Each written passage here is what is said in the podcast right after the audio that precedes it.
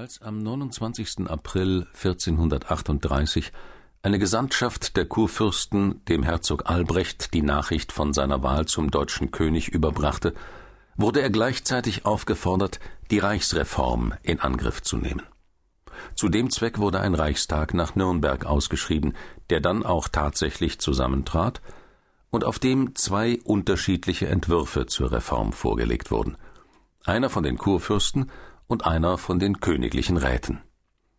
Beide Entwürfe befassten sich hauptsächlich mit der Neugliederung der Verwaltung und mit der Reform des Rechtswesens, wobei an nichts Geringeres als an eine Vereinheitlichung der Rechtspflege gedacht war.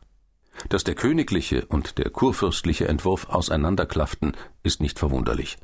Der eine betonte die königliche Zentralgewalt, der andere die Privilegien der Landesfürsten.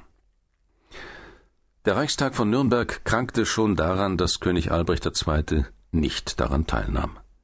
Er war mit den ungarischen Angelegenheiten weit hinten in der Pusta beschäftigt, und so ging die Versammlung, ohne irgendein Ergebnis erzielt zu haben, im Oktober 1438 auseinander. Ein Ergebnis, wie es kläglicher nicht sein konnte. Ein Zeichen der nicht anders als verbrecherisch zu bezeichnenden Verantwortungslosigkeit und des Eigennutzes der Herrschenden, die sich damit begnügten, in der Folge so fortzuwursteln, wie sie es bisher getan hatten. Diese Fortwurstler waren in Österreich die Häupter der schon genannten drei Linien Habsburgs. Albrecht in Ober- und Niederösterreich, Friedrich in der Steiermark und in Kärnten und der andere Friedrich, der mit der inzwischen wieder kräftig gefüllten Tasche, in Tirol und Vorderösterreich. Auch in Bayern wurstelten drei Linien. In Ingolstadt Ludwig VII. der Bärtige, ein französisch gesinnter Herr, der seit 1434 wegen Misswirtschaft und Brutalität im Kirchenbann und in Reichsacht war und eben in dem Jahr von seinem eigenen Sohn Ludwig VIII., dem Buckligen, bekriegt wurde, in Landshut Heinrich IV., nach anderer Zählung sogar der Sechzehnte, der Reiche, der seinen Reichtum unter anderem dadurch erwarb, dass er die Bürger seiner Residenz 1410 zu Paaren getrieben und ihnen das Geld weggenommen hatte, außerdem war er gern damit beschäftigt, seinen Ingolstädter Vetter zu ärgern.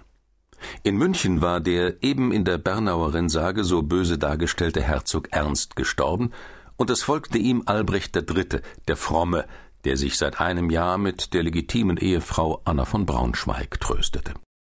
In der Pfalz war auf Kurfürst Ludwig III., den Sohn des unglückseligen Königs Rupprecht, Ludwig IV. gefolgt, noch unmündig, weshalb für ihn sein Onkel Pfalzgraf Otto zu Moosbach die Regentschaft führte und ihn bei der Königswahl von 1438 vertrat.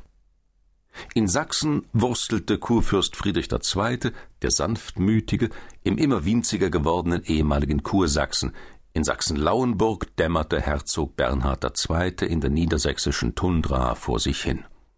In Brandenburg war Kurfürst Friedrich I., der erste Hohenzoller dort, immer noch damit beschäftigt, seine Herrschaft gegen den Widerstand der Krautjunker zu befestigen, wobei ihm half, dass er im Fränkischen, also Ansbach, Bayreuth, Kulmbach, über freundlichere Ländereien gebot.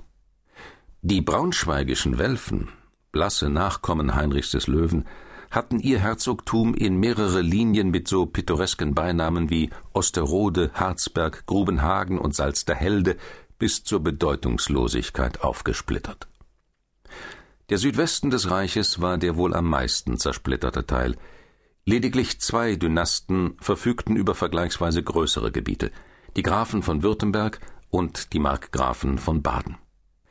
Die Grafen von Hessen, die von Nassau, von Oldenburg und so fort, wurstelten auf ihren Familienbesitzungen und sogen die Bauern aus, so gut es ging.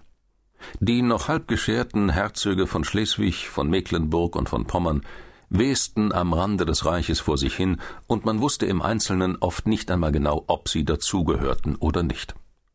Und das ganze Reich war durchsetzt, seine Landkarte gesprenkelt von größeren und kleineren geistlichen Fürstentümern, von den vergleichsweise bedeutenden Gebieten der Kurfürsten von Mainz und Köln, der Erzbischöfe bzw. Bischöfe von Salzburg, Bamberg und Würzburg, bis hinunter zu den Reichsstädten, den reichsunmittelbaren Abteien und Propsteien und dergleichen. Ihre geistlich-weltlichen Potentaten waren überwiegend die üblichen machtgeilen und sittenlosen Prälaten, teils Dumpfköpfe, teils Schweinigel, nicht selten beides, so dass es nicht der Mühe wert ist, von ihnen zu reden. König Albrecht II., der in Böhmen gegen einen von den hussitischen Ständen aufgestellten Gegenkönig, einen polnischen Prinzen, zu kämpfen hatte, musste sich gleichzeitig der Türken an der ungarischen Südgrenze erwehren.